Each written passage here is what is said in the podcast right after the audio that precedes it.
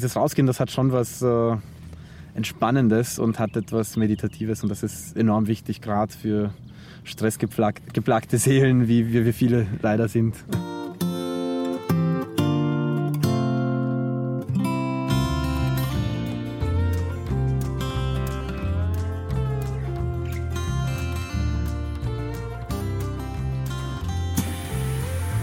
Danke, Wiederschauen. Wiederschauen Ebenso.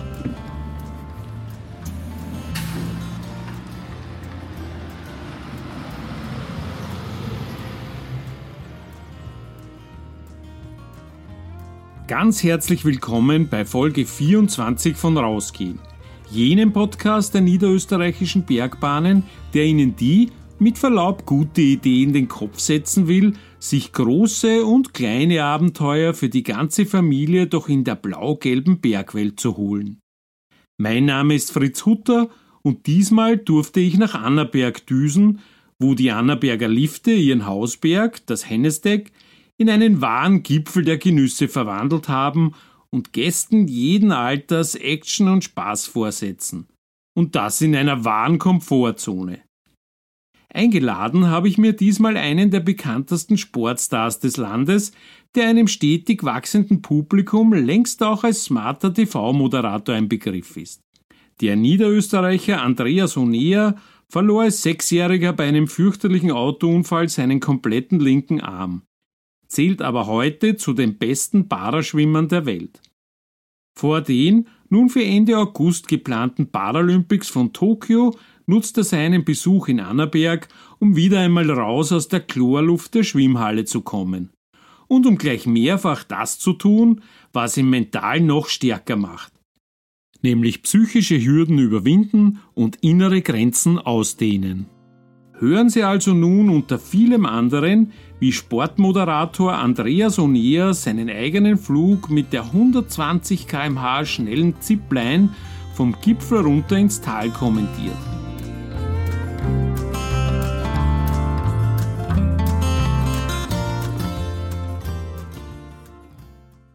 Vor dem Abmarsch sei uns noch ein Hinweis gestattet. Dieser Podcast wird unterstützt vom ÖBB Postbus.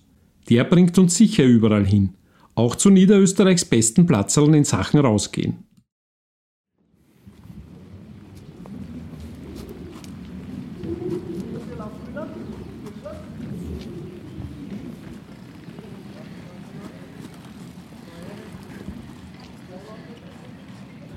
Schon bei der Talstation der Annaberger Lifte kriegt man Lust, sich zu bewegen. Grund ist der wirklich lässige Motorikspielplatz, der gerade von einer sehr sportlichen Schulklasse für Outdoor-Training genutzt wird. Und gleich daneben ist der Pump Track, das Geräusch, das wir eingangs gehört haben, wo zwar topfitte Kids mit ihren Radeln sich über die Wellenbahn schmeißen.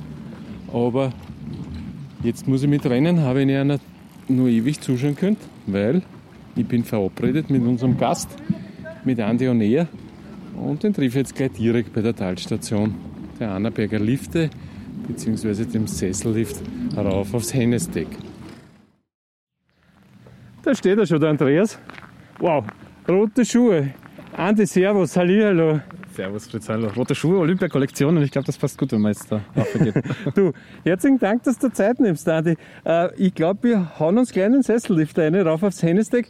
Apropos hauen, äh, wir hauen uns auch die Maske bitte raus. Absolut, natürlich. Für die Liftfahrt, also für den, fürs Einsteigen in der Talstation.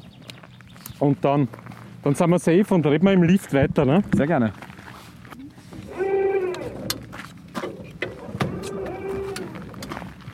So wie immer, unkompliziert. Der Vierer-Sessellift rauf aufs Hennesteck. Ja. Ich habe immer panische Angst bei Liften. Wirklich? Ja, von den Skikursen noch. Ja. Warum ist da mal was passiert? Ja, bin ich immer wieder von Schleppern gefallen und sowas. Und keiner hat sich dann mehr getraut, mit mir auf den Schlepper zu gehen. Ja, klar, kann ich mir vorstellen, dass das für alle ein Vergnügen war. ja, das, den Luxus leisten wir uns jetzt aber, dass wir äh, einen wirklich lässigen Vierer-Sessellift haben. Da kann nichts passieren. Wir setzen uns maximal weit auseinander. Damit sollte auch den immer noch geltenden Corona-Schutzmaßnahmen Genüge getan werden. Andreas, du, danke nochmal, dass du Zeit genommen hast. Das ist eine spezielle Zeit für dich jetzt gerade. Da tut sie allerhand. ja. Äh, sportlich hast du einiges vor, auf das werden wir zu sprechen kommen. Aber es ist auch gerade was Lässiges passiert eigentlich in deiner sportlichen Kar Karriere. Erzähl einmal, wo bist du gerade wieder mal am Stockerl gestanden? Ich war gerade bei der Europameisterschaft auf Madeira und es war äh, das erste Großereignis nach eineinhalb Jahren Pandemie und keiner weiß, wie es weitergeht und dauernd Verschiebungen hin und her. Und einfach mal wieder ähm, hinfahren und dort äh, Leistung bringen können. Und Gott sei Dank äh, ist es ausgegangen und ich bin auf 200 Meter Lagen am Podium gestanden, habe die Bronzemedaille gewonnen bei der Europameisterschaft und bin natürlich jetzt mega happy. Die Form stimmt, der Aufbau stimmt in Richtung Tokio und äh, ja, also mit Glücksgefühlen jetzt äh, neben dir am Sessel liegt. Du, wir, wir schweben da über Almwiesen, über Fette äh, mit ja, Millionen Löwenzahn. Blumen drauf. Äh, Madeira ist ja die Blumeninsel, nicht? Und, und das ist ja äh, auch ein ein Highlight, ein Naturleckerbissen, aber für die war es wahrscheinlich äh, nur vom begrenzten touristischen Wert die Reise. Na, ne? Wir waren in einer Bubble, das heißt, wir sind alle im Hotel gesessen. Wir durften nicht hinaus, außer wir gehen äh, ins Schwimmbecken und dann auch nur mit den offiziellen Transportmitteln. Also wir waren wirklich ähm, abgesperrt, isoliert, damit ja nichts passiert, damit das große Event wirklich über die Bühne gehen kann. Also ähm, die Löwenzahnblumenwiese, äh, die ich hier sehe, ist schon mehr, als ich auf Madeira jetzt gesehen habe. ich verstehe. Du, du bist nicht so der Fan vom Liftfahren irgendwie, aber da haben wir eben gehört, Schlepplift, das ist recht komfortabel, was wir da machen, oder? Komfortabel auf jeden Fall. Ähm, ich, ich tue mir ein bisschen schwer mit, mit Höhen. Also das ist für mich immer eine Challenge. Ich habe kein Problem, das geht, aber ich merke halt schon, dass das dann, äh, ja, dass es dann manchmal ein bisschen komischer wird. Ähm, es liegt auch vielleicht daran, dass ich am Anfang äh, Höhenangst hatte und auch vom 1-Meter-Sockel beim, beim, Startsprung, beim Schwimmen nicht ins Wasser gesprungen bin, weil ich einfach nicht das von der Höhe hineinspringen wollte. Also ich, ich, ich arbeite sehr äh, an mir und es ist jedes Mal eine, ein Schritt aus der Komfortzone, aber ich mache das gerne, das ist eine Herausforderung. Ja, da, da sind wir ja direkt stolz, dass wir aktiver Teil in deiner, in deiner Paralympics-Vorbereitung sein können.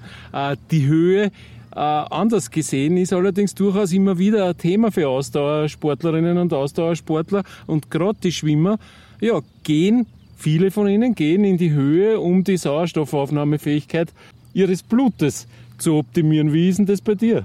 Äh, physiologisch genauso das gleiche wie bei den anderen. Äh, ich habe sehr gute Erfahrungen gemacht mit Höhentraining. Ich war, glaube ich, dreimal, genau dreimal in meinem Leben bisher auf Höhentraining ähm, die große Problematik ist immer, dass ich ein kleines Team bin sozusagen und äh, jemanden zu finden, der drei Wochen mit mir da irgendwo hinfährt, weil man muss mindestens 21 Tage bleiben, sonst gibt es keinen physiologischen Effekt oder nicht so einen guten. Bisschen wie die Corona-Impfung. so ungefähr, ja. Also diese 21 Tage sind anscheinend ein, ein äh, guter Grenzwert für viele Dinge.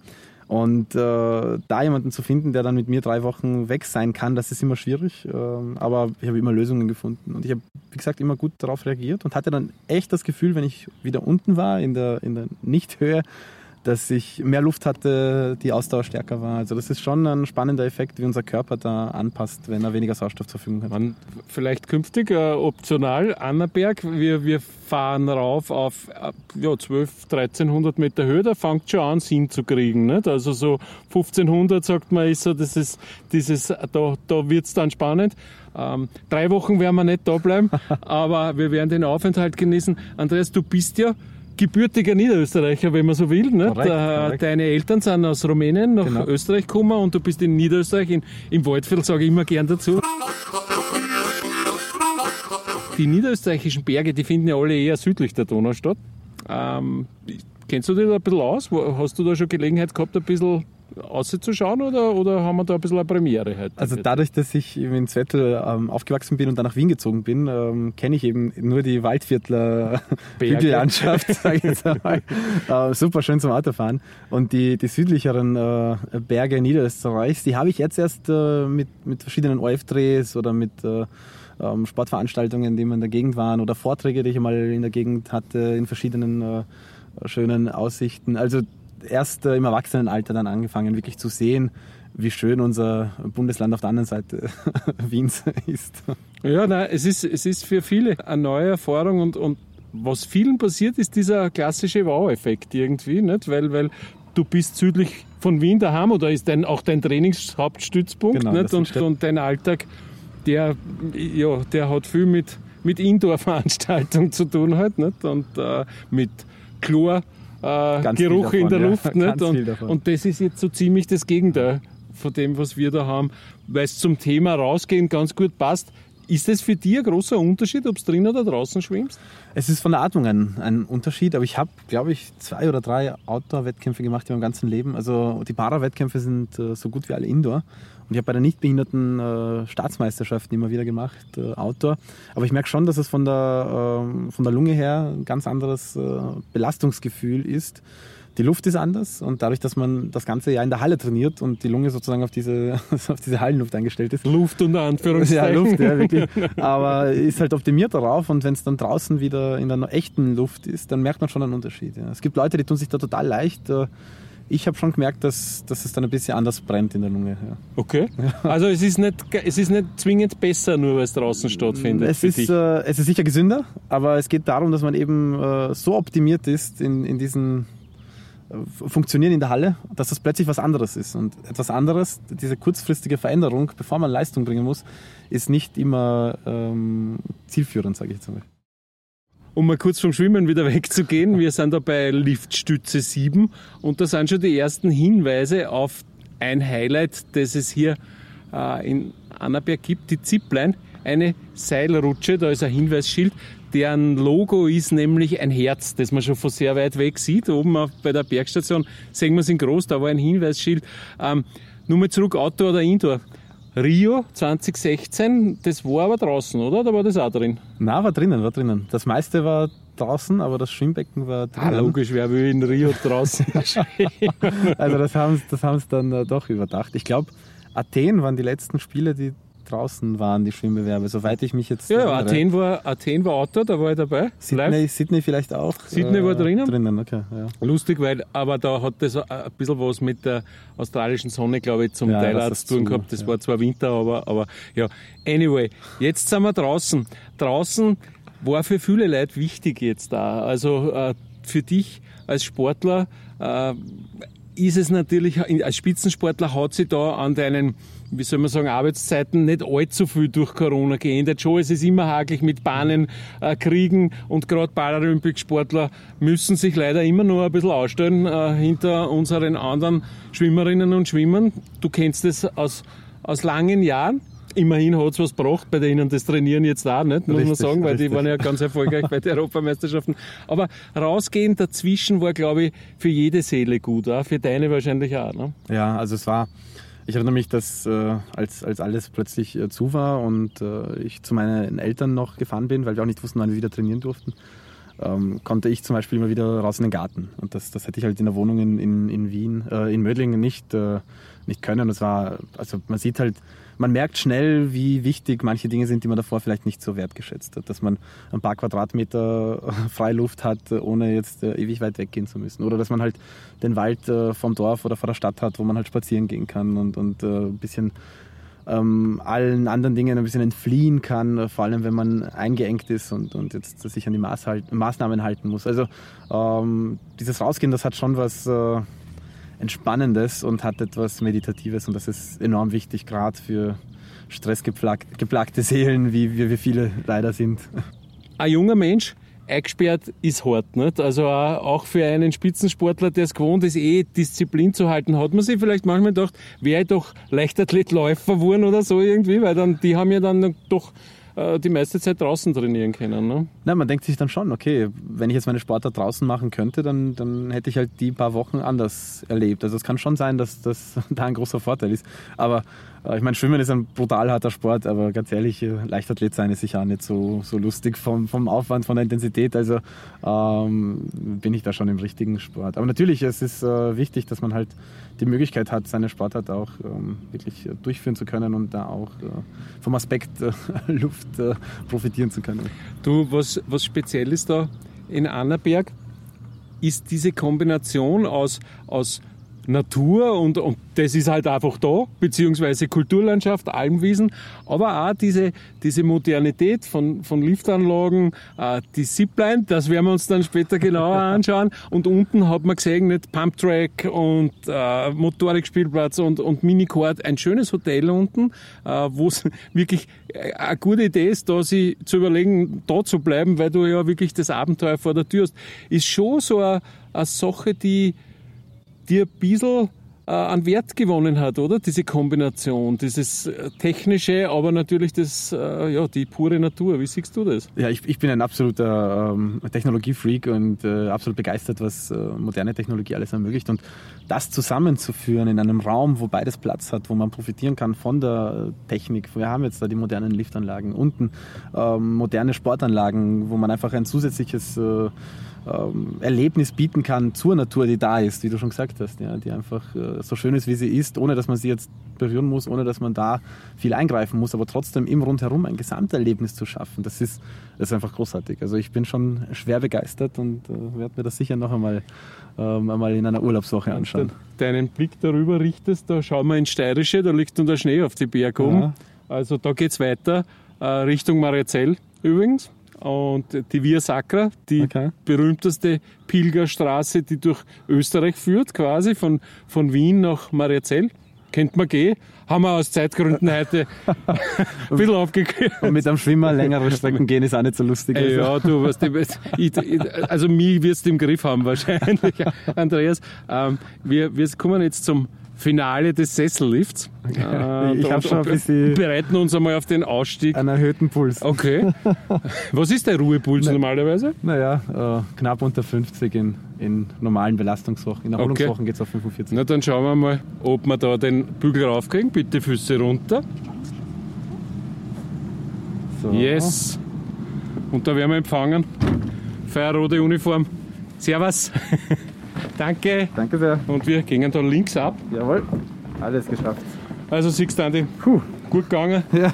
Nichts passiert. Das sind meine, meine Traumata aus der okay. Jugend. Äh, Aber verarbeiten. jetzt zurückblickend, war, war, doch eigentlich ein schönes, komodes Schweben, war, oder? War angenehm, am, am, Schluss ein bisschen steil. Das war dann für mich, und wenn ich dann genau schaue, muss ich mich ganz konzentrieren, dass alles gut ist. Aber ähm, sehr, sehr angenehm dahin ge geglitten. Okay. Du, Andreas, jetzt nur kurz unser Plan. Links wäre bereits die Anna mit der Sonnenterrasse. Die lassen wir aber jetzt links liegen und gehen nach rechts. Und dort habe ich was für die, was dir als Schwimmer vielleicht mehr taugt als Liftfahren, oder? Sehr gut. Ah, wir machen einen Spaziergang rüber zum ziemlich neuen Speichersee noch, der aber ausschaut wie ein, ja, ein Natursee. Hätte ich die Badehose einpacken sollen. Hätte ne? die Badehose einpacken äh, können, aber man darf nicht schwimmen drin. Na gut, dann, dann ist äh, aber man kann, man kann es daneben und rundherum sehr bequem machen.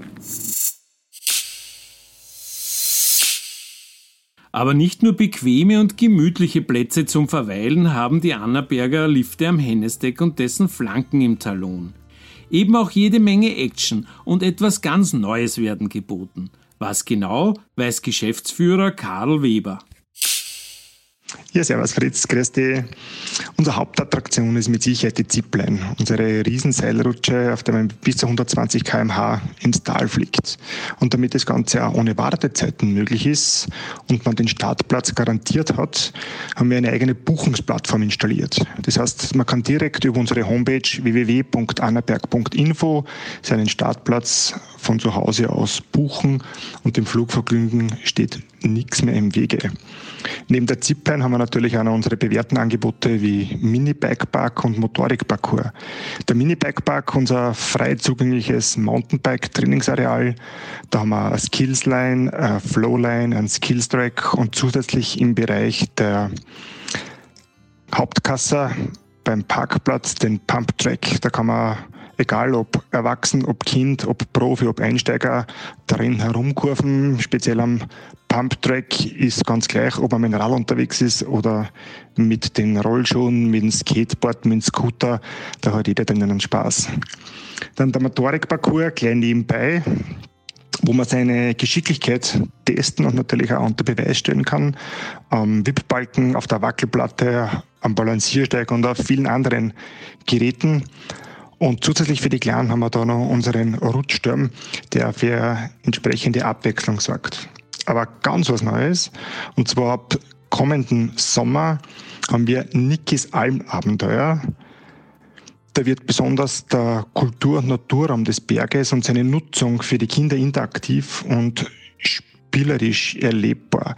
Es ist als unterhaltsame Tour zwischen Anna Alm und Speichersee Hennesteck angelegt und man kann da jede Menge entdecken und lernen.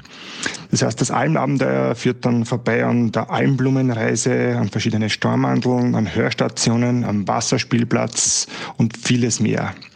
Begleitet werden die Kids von Fuchs Niki, das ist ein oberschlaues Waldtier, das natürlich auch seine fuchsigen Entdeckungen und sein Hintergrundwissen gerne mit den Kindern teilt. Wir sind da gerade in Arbeit, das Ganze zu installieren und ab den Sommerferien geht's damit los und wir freuen uns schon wieder, eine neue Attraktion unseren Gästen bieten zu können. Andreas, du sagst, mit einem Schwimmer gehen ist, ist, ist sportlich nicht so prickelt, aber andererseits die Ausdauer muss da sein, die Muskulatur ist da. Du magst einfach nicht, oder? Nein, es ist, es ist schon da, aber es ist spezifisch was ganz anderes. Also natürlich ist der Körper eines Schwimmers gut durchtrainiert und auch die Ausdauer passt, die Luft passt. Aber die Belastung per se, dieses ähm, Knöchel belasten, die gesamte Beinmuskulatur belasten, das kennen wir in dem Sinne so nicht. Und Schwimmer schon, äh, äh, trainieren ohne, ohne, ohne Belastung für die Gelenke, im genau. Wasser zumindest. Beim Richtig. Krafttraining ist es wieder anders. Nicht? Ja, natürlich hat man noch äh, Ergometereinheiten und geht auch ein bisschen laufen. Und, aber es ist sicher mit, mit einem geübten Hobbyläufer netter und angenehmer als mit einem Schwimmer, der dann irgendwann anfängt zu keuchen und sagt, das ist totales Weh. Also ich, ich, kann jetzt sagen, ich finde es jetzt schon sehr angenehm. Aber eins, Andreas, das Reden, das liegt da natürlich auch, äh, weil du bist nicht nur Schwimmer, äh, sondern du bist auch Moderator. Viele Leute kennen die mittlerweile aus ORF-Sendungen. Licht ins Dunkel ist so ein, ja, ein richtiger Quotenhammer wahrscheinlich, nicht? weil das, das schauen halt einfach wirklich um die Weihnachtszeit immer ganz viele Leute. Und du kommst da immer öfter im Sport zum Einsatz, was natürlich für die, denke ich mal, so ein bisschen das, ja, das Olympia für Moderatoren ist. Ne? Wie ist dazu gekommen eigentlich zu dem Moderieren? Oh, also prinzipiell hat mir mal mein Zahnarzt vor einigen Jahren einmal attestiert, dass ich einen großen Mund habe und äh, vielleicht liegt es daran. Äh, na, es war so, dass ich äh, bei einer Ehrung 2011 äh, geehrt wurde zum niederösterreichischen Parasportler. Ich glaube, ich war Dritter, war damals 19 äh, Jahre alt. Und im Publikum ist Hans-Peter Trost gesessen, das ist äh, unser ORF-Sportchef.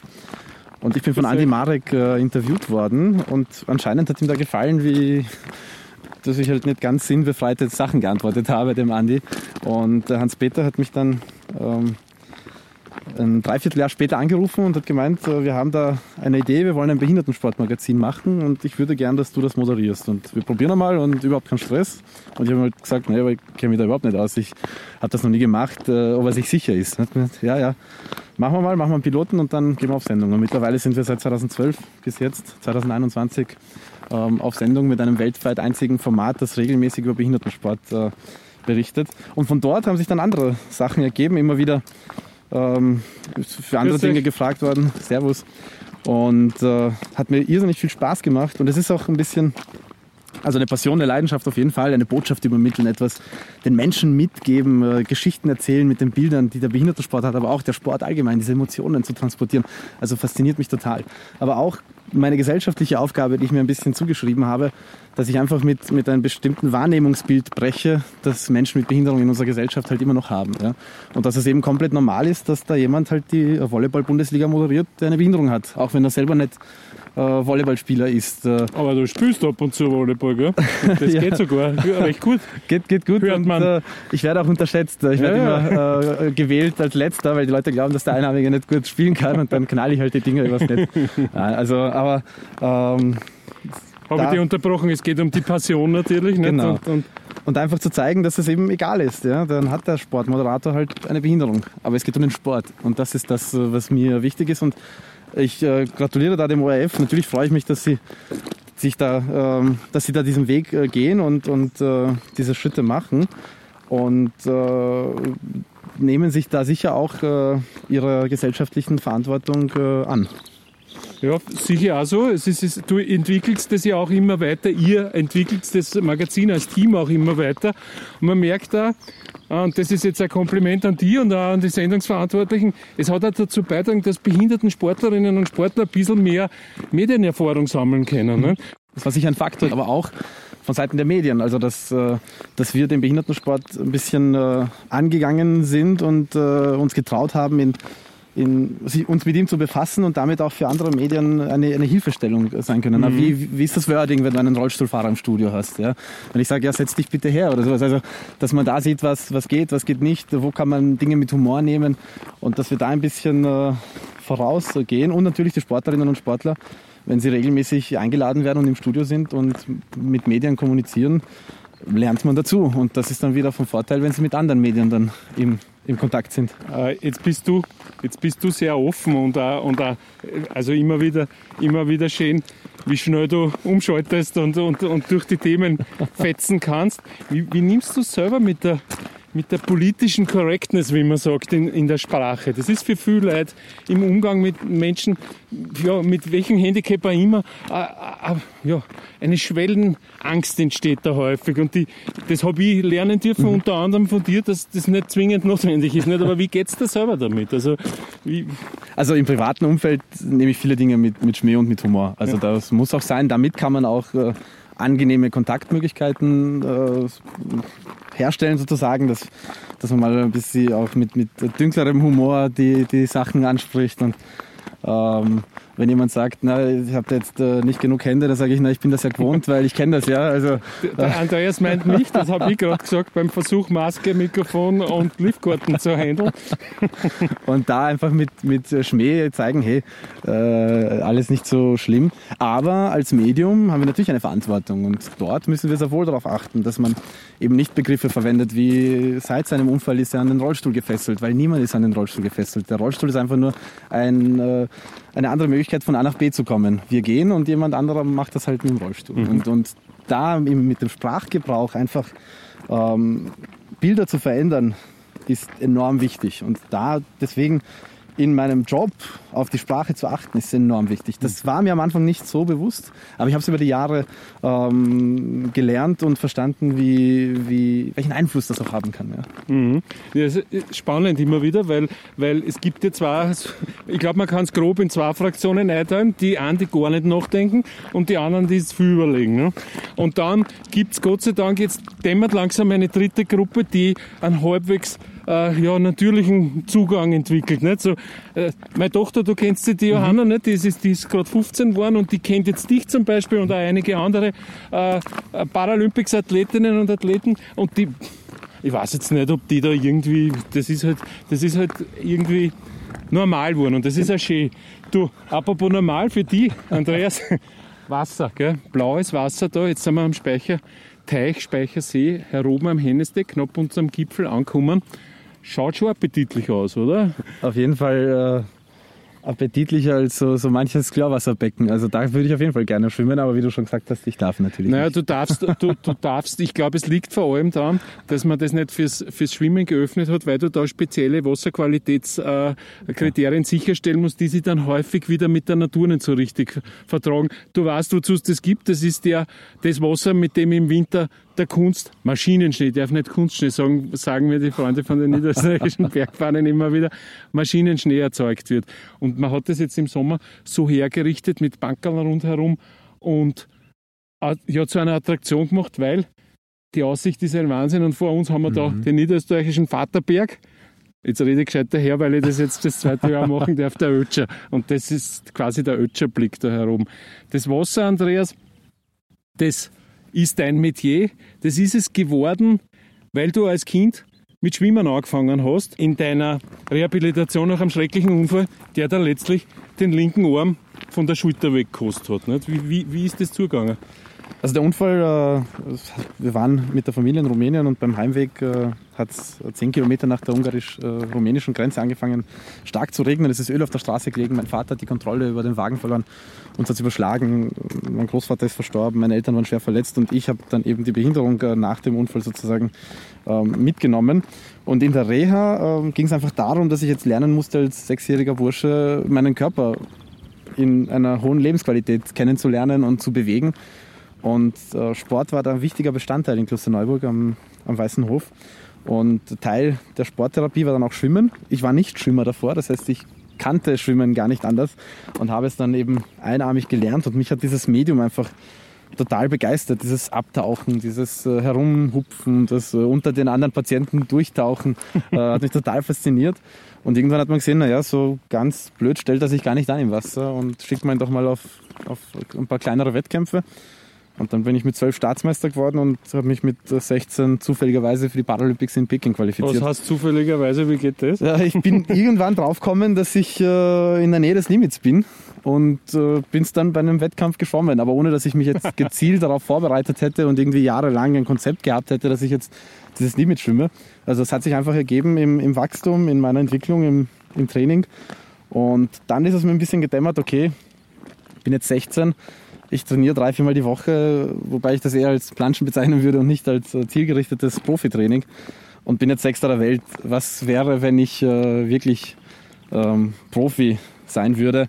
Hätte ich vielleicht sogar Chance auf eine Medaille. Und da ist dieser Traum Paralympics-Medaille bei mir zum allerersten Mal entstanden. Und das verbinde ich halt immer mit Wasser. Und äh, was ich in der Therapie auch noch gesehen habe und mich total geprägt hat, waren einfach andere Menschen mit Behinderung, die mitten im Leben, im Leben standen, andere behinderten Sportler und Sportlerinnen, die einfach Großartiges geleistet haben und sich dort zum Beispiel neben mir im Therapiebecken auf die Paralympics in Sydney vorbereitet haben. Okay. Und das als Kind zu sehen, einfach was möglich ist mit einer Behinderung, hat mich total geprägt und hat mir ein bisschen diese Zuversicht gegeben.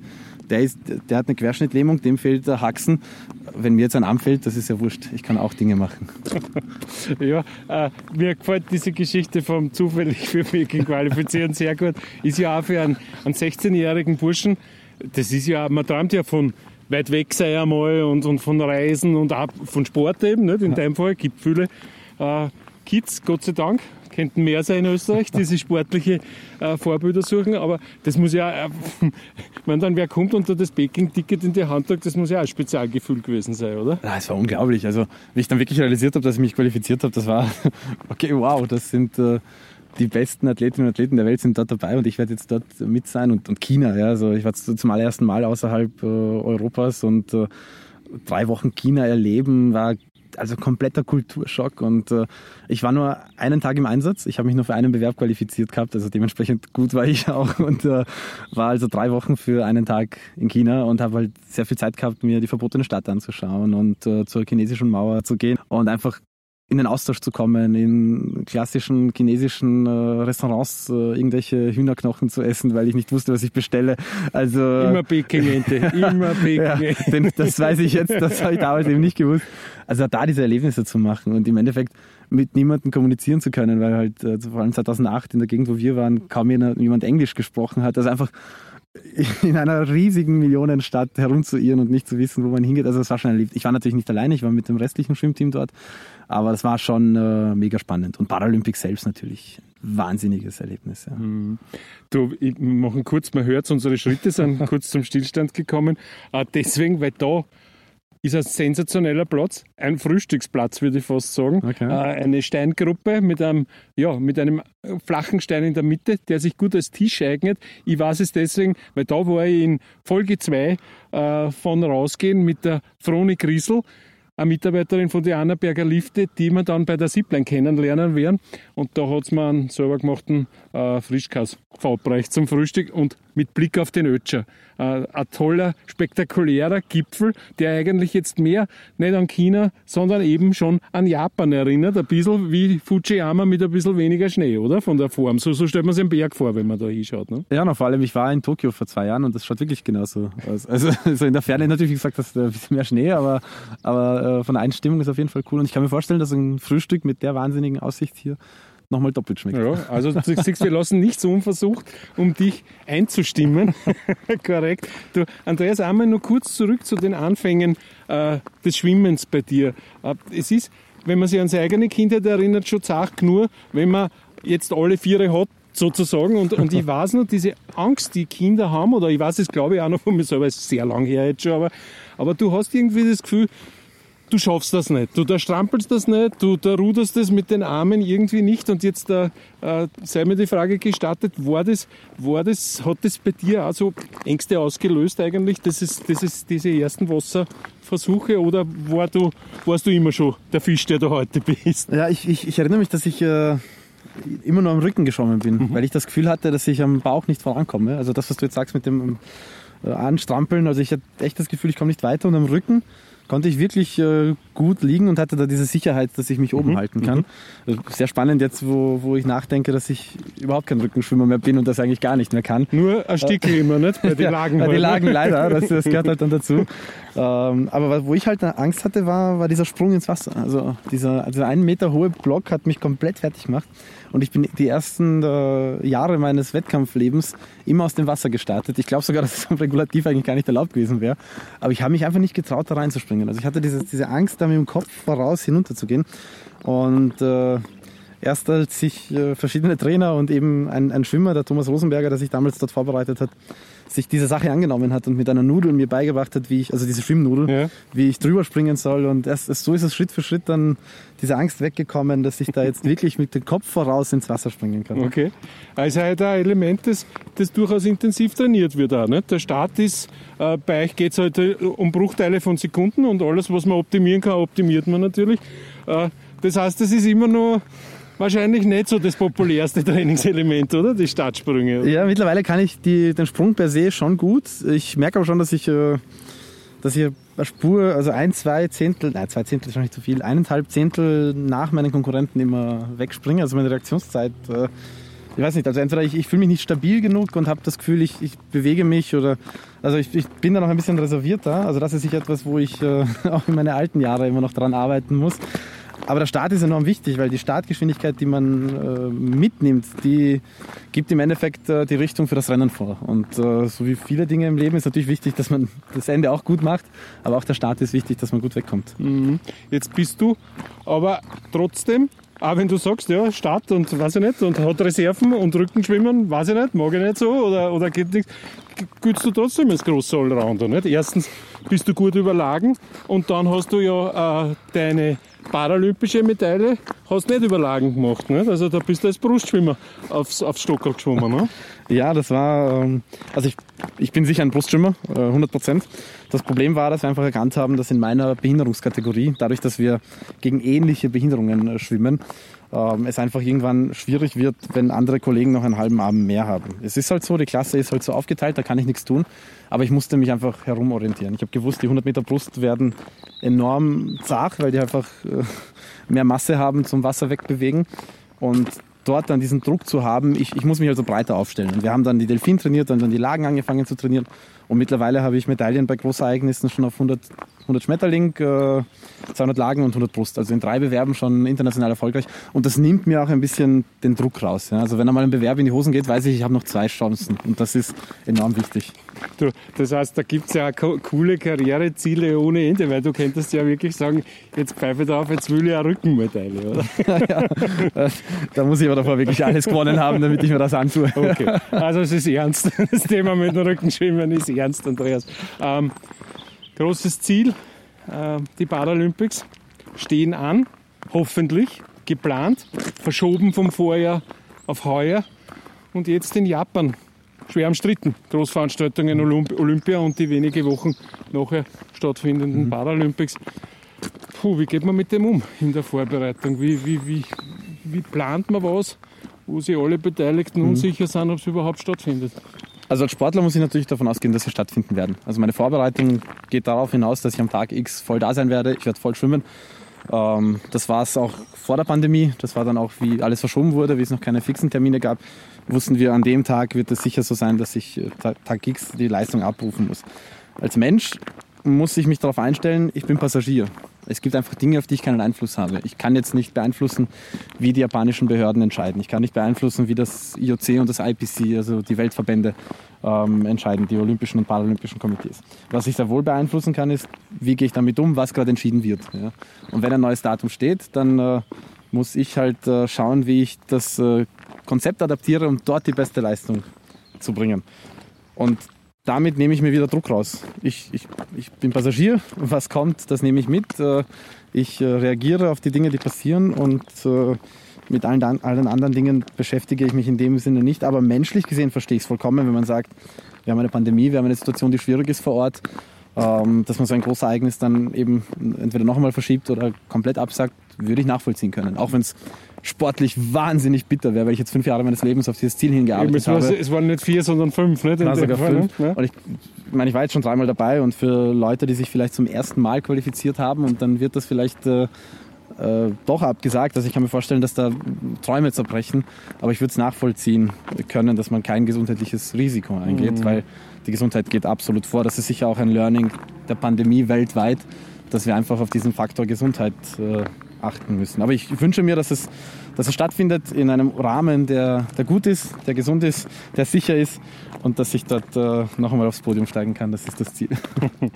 Du, Gesundheit geht vor, ein Schlüsselwort und da hat man halt irgendwie das Gefühl, wenn man uns da jetzt herum am Hennesteck bewegt, viel gesünder kann man nicht sein, als man, wenn, man, wenn man sich da herum bewegt. Wie, wie wirkt das auf die? Für mich wirkt das immer so, so jeder Ausflug in Niederösterreichs Bergwelt ist irgendwie so eine Kurzkur für mich immer. Wie, wie, wie spürst du das jetzt? Ja, absolut Vitamin D-Schock, der jetzt gerade äh, in meinem Körper produziert wird. Man Sonnencreme habe ich einstecken, Andreas. Ja, die habe ich leider vergessen, die habe ich nicht, äh, äh, nicht eingecremt davor. Aber man hat äh, die Sonne, man hat den Spaziergang, man, man regt ein bisschen das Herz-Kreislauf-System an, man äh, regt die Lunge an, dass man da hinauskommt aus, aus, aus der Großstadt und die Umgebung.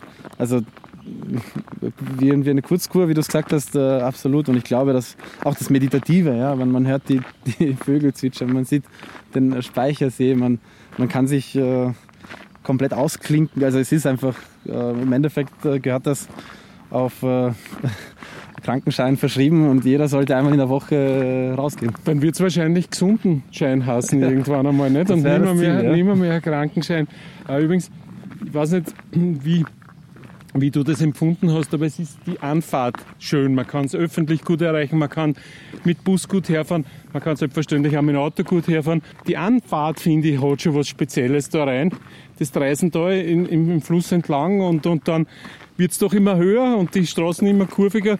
Da kündigt sie was an. Irgendwie eine andere Welt im selben Bundesland, oder? Es, ist, es, hat, äh, es hat auch da was, was vom Erlebnis. Also man merkt wirklich, okay, jetzt kommt es näher und jetzt geht es immer höher und äh, es ist einfach, einfach schön. Und ich genieße das so richtig. Also ähm, für mich immer wahnsinnig schön, wenn ich, wenn ich solche äh, Gegenden erleben darf. Du, das klingt gut. Da sparen wir uns jetzt die Luft für die letzten Meter wieder zurück zur Bergstation.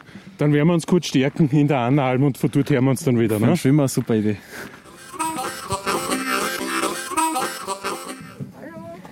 Servus. Hallo. Negativtest habt ihr Jawohl. mit? Ich übernehme was.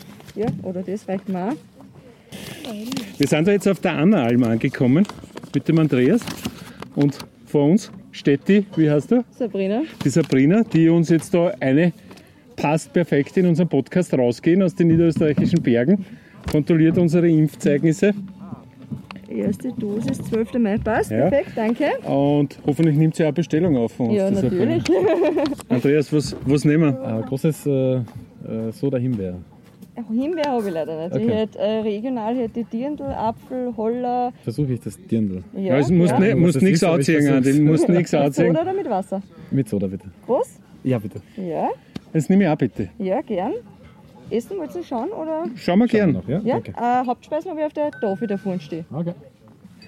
Andreas, wenn wir schon da sitzen, Ernährung, natürlich auch ein wichtiges Thema für die, nicht? oder für euch, oder zumindest in der Theorie. In der, in der Praxis ist für den Spitzensport oft so, dass man gar nicht so viel auf konventionellen Wege so viel Energie zuführen kann, wie man oft braucht. Wie hältst du das? Also es ist sicher ein Vorteil, dass ich äh, 4000 Kalorien am Tag verbrauche und äh, damit beim Essen natürlich auf die richtigen Dinge achte, aber nicht unbedingt auf die Mengen. Also ich gönne mir da sicher schon äh, mehr Essen als, als äh, andere.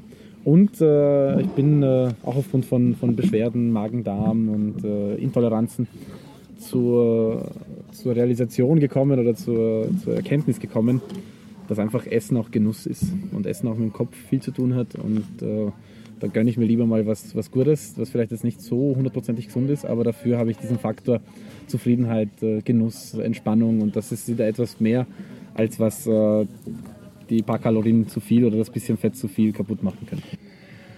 Ernährung, wann und wie viel? Vor dem Training, nach dem Training? Wie, wie, wie tust du? Danke dir. Danke sehr. Bitteschön. Super. Ähm, vor dem Training das Richtige und nach dem Training sofort ganz viel. Okay, was ist das Richtige, Das Richtige- für Formtraining? Äh, kommt, kommt darauf an, welche Trainingsschwerpunkte ähm, sein werden oder ob es Krafttraining oder Schwimmtraining ist. Beim Krafttraining natürlich schauen, dass ich äh, eiweißreiche Nahrung von mir, zu, zu mir nehme, etwas, was nicht den Magen belastet, dass er nicht beim Training im Magen liegt. Und auch äh, beim Schwimmen natürlich äh, müssen die Kohlenhydrate da sein, langkettige Kohlenhydrate vor allem, also nicht einfach nur ähm, Zucker, Zucker, Zucker, so wie die, die, die, die meisten äh, ähm, ja, Getränke, die man da so trinkt beim Schwimmen. Ich mische mir da auch selber was zusammen. Und äh, schnelle Aufnahmefähigkeit muss äh, vorhanden sein, das heißt äh, Mineralstoffe und Elektrolyte. Also ich mische mir dann ein eigenes äh, Sportgetränk, das ich dann vor dem Training und während dem Training trinke. Und nach dem Training, wie gesagt, Kohlenhydrate und Proteine und äh, versuchen so wenig Fett wie möglich äh, zu essen. Immer aufpassen auf die Trinkflasche wegen wohl, wo, wenig wohlmeinender Konkurrenz. Gell? Das ist ein Heiligtum, die Trinkflasche. Ich, apropos Trinken, stell mal kurz an. Hast du erst Dirndlsaft. Hast du schon Erfahrungen gemacht mit diesen, mit diesen Trinkflaschen-Panik, die manche haben? Nein, es ist ich, äh, bei uns sicher nicht so, also ich will jetzt niemandem zutrauen, dass, äh, also von meinen Konkurrenten oder in unserer Sportart, dass da jemand irgendjemandem was Böses möchte oder sowas. Aber prinzipiell, also ganz klares Prinzip, meine Flasche wird nicht aus den Augen gelassen. Und ich äh, trinke nichts, was irgendwie äh, ähm, äh, angerissen irgendwo liegt und ich nicht weiß, wem es gehört. Also da bin ich ganz, ganz vorsichtig, weil was in meinen Körper kommt, auch wenn es nicht äh, wissend dahin gekommen ist, das ist meine Verantwortung. Und wenn ich da den Fehler mache und äh, nicht auf meine Trinkflasche aufpasse, dann äh, bin ich schuld. Also da bin ich auch ganz äh, heikel. Vor allem bei Wettkämpfen, wo halt hunderte Menschen, äh, ich meine jetzt zur Corona-Zeit nicht mehr, aber früher, wo halt hunderte Menschen um, um, um dieses Becken herumschwirren und du halt nicht weißt, wer von wo irgendwas äh, vorhat. Also da ganz, ganz wichtig, da wirklich vorsichtig zu sein.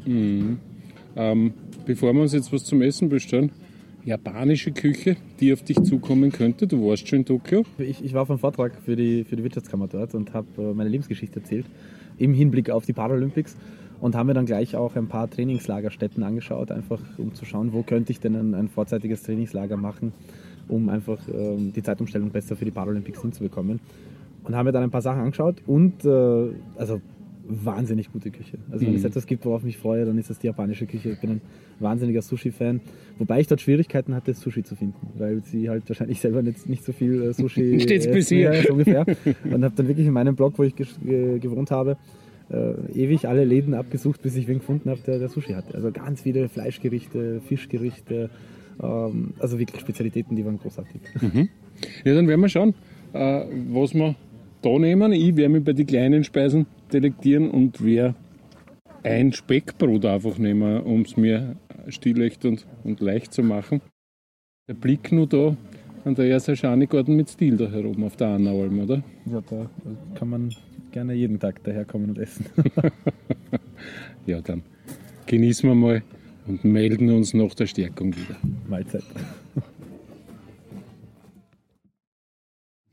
Gut was, Andi. Ja, großartig. Kaspressknödeln sind es dann letztlich geworden. Gell? Äh, ja, Anna, allem jederzeit Empfehlung können wir uns, glaube ich, können wir, glaube ich, sagen, oder? Kann man so daher? aussprechen, auf Kauft jeden euch was zum Essen. Dann gehen wir. Danke vielmals, bitte. Servus. Ja, jetzt haben wir unser, unser Kampfgewicht, unser höchst zulässiges Gesamtgewicht Jetzt für geht's die, schneller runter. für die Zipline einmal vorbereitet. Äh, Ich glaube, äh, wir werden, selbst ich, wer es nicht nach oben durchbrechen können. Also ich, ich glaube, es liegt bei 120 Kilo oder so und alle Körperdimensionen gängen. Mindestgröße gibt es für die Ki- Kids, also, aber es ist ein Vergnügen für jedermann, wie viel Vergnügen es für uns werden wird. Das, wir werden wir erst sehen, wie unsere Nerven standhalten. Und wir machen jetzt den Katzensprung um zur Zipline. Bin schon sehr gespannt, wie es uns gehen wird. Ja, ich auch. Ich glaube, ich auch. Weiß das sehr zu schätzen, Andreas, dass du so einen Tag der Überwindung einschiebst. Ich, ich sehe das immer als persönliche Herausforderung. Einfach ein Schritt aus der Komfortzone, das ist immer wichtig, so hin und wieder einge, eingeworfen in den Alltag. Ein Flug aus der Komfortzone sollte das jetzt werden. Stimmt, danke, hast mich erinnert. Ja, ich will die Spannung nicht zu weit abfallen lassen. Irgendwie. Schau mal runter. Hui. Da sehe ich schon durch die Glasscheibe ein bekanntes Gesicht auf uns zukommen. Die Frone Grissel. Servus, Hallo, Frone. grüß euch, willkommen zurück. Servus. Grüß euch. Äh, Die Frone, rausgehen, Stammhörer. Wir sind jetzt immerhin schon bei Folge 24 Ja, angekommen. Wahnsinn. Super. Die kennen wir aus Folge 2. über das, unser Jausen habe ich geredet, mein Andreas, gell? Also, Hast du äh, ihm das schöne Platz ja, ja, weißt gezeigt? du, ich habe hab ein bisschen angegeben mit dem, was mir du beigebracht hast. Damals irgendwie. Sehr gut, sehr Weißt du, gut. Ötscher und alles. Ja. Ich hoffe, es hat stimmt so. Ich kann es nicht überprüfen. Also. so. Vorne, wir werden jetzt mit der Zipline da oben Ja, düsen sehr dürfen. schön. Sehr schön. Ähm, erzähl mal ein bisschen, was ist die Zipline in Wahrheit und, und was kann sie und was wird sie mit uns ausstellen jetzt? Äh, die Zipline Annaberg ist eine Seilrutsche, ein riesen Flying Fox. Und äh, bei uns geht es da über knapp 400 Höhenmeter hinunter, über ein 1400 Meter langes Seil. Oh weh. Nein, nur nicht zum Bang schauen. Die, wir haben da die besten Sicherheitsvorkehrungen getroffen, die Mitarbeiter sind bestens geschult, es kann da gar nichts passieren. Ähm, aber es geht natürlich flott dahin. Man ein bisschen, also ich glaube, der, der Fritz wird ein bisschen flotter sein als der Andreas, jedoch Gewicht, gell? Das ist jetzt an der Grenze zur Frechheit. Wir, wir haben beide die Kaspressen gegessen. Also wir haben uns vorbereitet, von ich hoffe, das war richtig. Aber wir haben ein bisschen eine Masse noch zugelegt Bestens jetzt. Da, ne? gestärkt, natürlich. Da winkt man gleich noch ein paar kmh. Okay.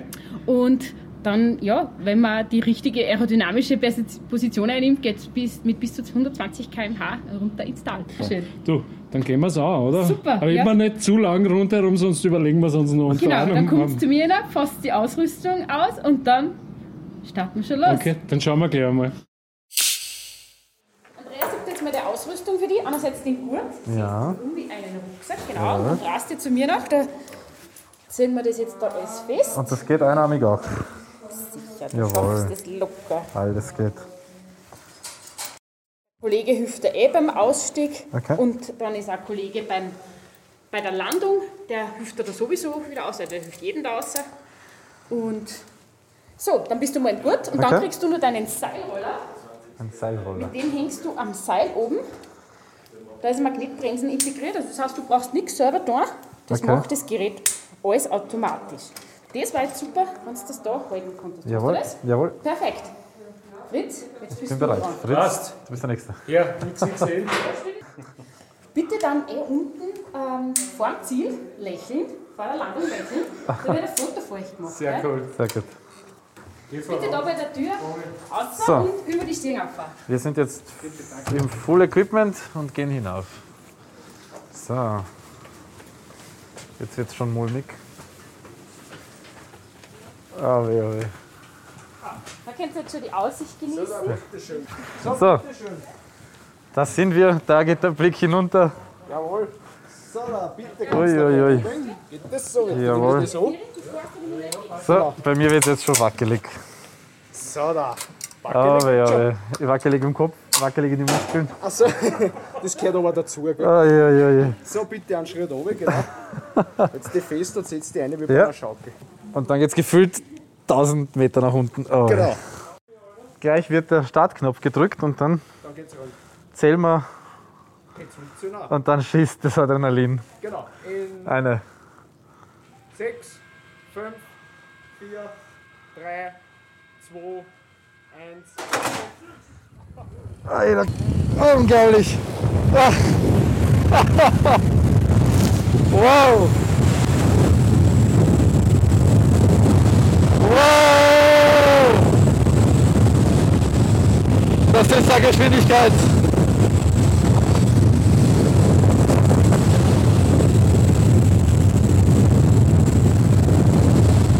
Wow, unglaublich. Die ersten Momente waren grauenhaft. Aber da fliegen sie dahin.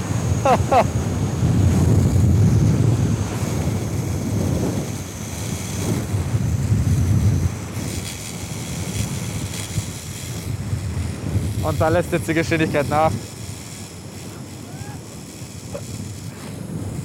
Was für ein Erlebnis.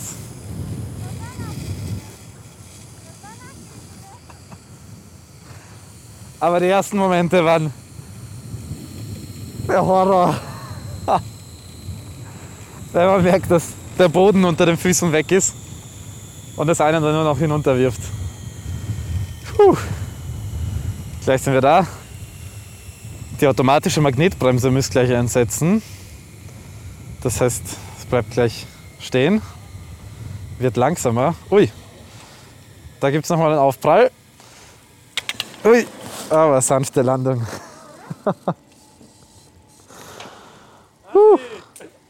Die ersten zwei Sekunden waren der absolute Horror.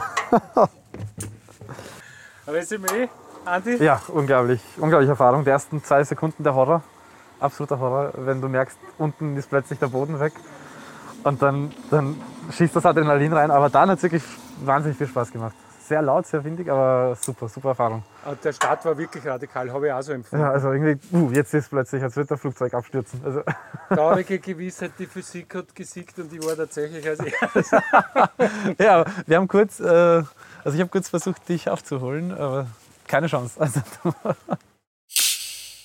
So, jetzt haben wir wieder festen Boden unter ja, den Gott sei Füßen. Dank, Gott sei Dank. Andreas, äh, big Respect für das, was wir schon gehört haben von dir heute. Äh, also ich, absolut kein Held in solchen Dingen, äh, habe die ersten Sekunden weniger genossen als den Rest, du hast das auch schon gesagt. Aber erstaunlich, wie schnell man wird, oder? Ja, na, na, also du warst super schnell, also du bist da vorbeigeflitzt an uns. Ähm, Da, da kann man nichts dafür, außer Kasperesknädeln essen. Also, ja, ich habe es auch versucht. Keine Leistung. so. Aber ich habe mich dann äh, eher reingesetzt und versucht, gar nicht so schnell zu werden, weil ich halt doch ein bisschen Respekt habe vor der Geschwindigkeit. Aber der, der Absprung, wo plötzlich der Boden unter den Füßen weg ist, das war also wirklich für den Kopf äh, ganz, ganz äh, schwierig. Aber spannende Erfahrung, war wirklich, äh, hat, hat Spaß gemacht. ist das sowas, wo du sagst, okay, da habe ich, da hab ich wieder was gelernt? Ja, absolut. Also absolut. es ist, ich will es jetzt nicht überbewerten, aber das, das scheint schon so eine Überwindung, sie aus der Komfortzone, selbst in Annaberg, wo es schwer ist, aus der Komfortzone rauszukommen, das scheint schon äh, ja, immer wieder so eine Challenge zu sein. Ne? Naja, und, und das hilft einem, dass man dann, wenn man in andere ähnliche Situationen kommt, dass man weiß, warte mal, ich habe das schon mal erlebt, ich habe mich getraut, ich hatte genug Mut, äh, ich kann das. Lass uns noch mal kurz nach Japan reisen. Vom Fuße des Hennestecks in Annaberg im südlichen Niederösterreich an den Fuß des Fujiyama. Jetzt, ich weiß nicht ganz genau, wie nah er wirklich ist bei Tokio, aber mit so Schnellbahnen, glaube ich, gut erreichbar das irgendwie. geht irrsinnig schnell in Japan. Ähnlich wie die Zipline. Ähm, was hast du vor dort? Du hast deine Medaille gemacht in Rio. Äh, bei dir ist immer spannend, was wirst du alles schwimmen nicht? und wo setzt du deine größten Hoffnungen ein? Also ich werde äh, 200 Meter Lagen, 100 Meter Schmetterling und 100 Meter Brust schwimmen. Was ich dort machen werde, das wird sich zeigen. Ich möchte mein bestes Schwimmen schaffen. Ähm, die Situation ist einfach so unvorhersehbar, dass man überhaupt nicht abschätzen kann, wie es sein wird. Was ich auf jeden Fall weiß, man wird Top-Leistungen brauchen und die möchte ich abrufen. Ähm, ich habe in Rio die Medaille schon gemacht, die nimmt mir keiner mehr weg. Noch eine zu holen, aber ein absoluter Traum. Äh, ich gehe da aber ohne Druck rein und möchte einfach das beste Rennen meines Lebens äh, in Tokio über 200 Meter Lagen und über 100 Meter Brust ins Becken bringen. Und dann wird man sehen, was rauskommen kann. Was kommt nachher? Was ist der Plan? Was, was spielt Tokio 2021 heißt jetzt? Was spielt das für eine Rolle in deinem Leben? Naja, es ist, das sind die Spiele, die vor meinen nächsten Spielen sein werden. Paris 2024. Ähm, ich bin ein bisschen unvollendet. Ich habe noch nie was gewonnen in dem Sinn. Ich bin immer nur Zweiter oder Dritter geworden. Ich hätte gerne eine Goldmedaille. Das ist das große Ziel. Ich habe äh, noch wahnsinnig viel Saft in mir. Ich habe noch super Leistungen in mir. Ich habe noch so viel Potenzial im Training, das wir abrufen. Also ich mache mir da überhaupt keine Sorgen um meine Schwimmerkarriere. Und natürlich äh, mache ich mir schon Gedanken auf das, was nachher kommt. Und ich würde gern einfach Menschen zeigen, dass wir Menschen mit Behinderung in unserer Gesellschaft eine Rolle haben. Und das über alle meine Projekte hinweg. Ob das jetzt Moderationen sind, ob das über, über die Vorträge ähm, ist oder eben über den Schwimmsport, dass ich damit einfach einen Fußabdruck hinterlasse in unserer Gesellschaft. Das ist so das Ziel. Und alles, was darauf einzahlt, alles, was da hineinspielt, darauf freue ich mich auch in der Zukunft. Du, wunderschönes Schlusswort. Wir haben uns dafür die letzte Luft aufgekommen. Jetzt geht es nämlich nur mal bergauf, zurück ja, zur, zur Homebase quasi der Annaberger Lifte.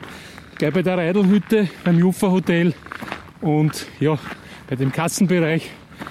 Vielen Dank, Andi. Vielen lieben Dank. Sehr gerne. Großartige Folge, glaube ich, heute, was das, den persönlichen Einsatz betrifft.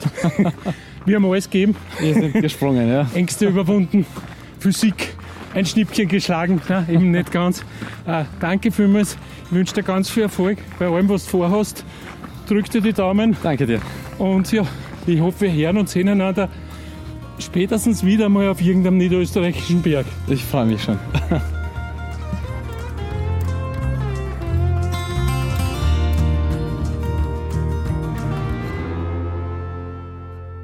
Ganz zum Schluss noch eine gute Nachricht für alle bergaffinen Podcast-Fans da draußen. Neben Rausgehen bringen Ihnen die niederösterreichischen Bergbahnen noch zwei weitere Formate zu Gehör.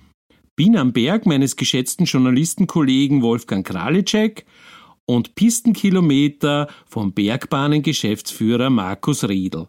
Bitte hören Sie auch dort hinein, und zwar überall, wo es Podcasts gibt.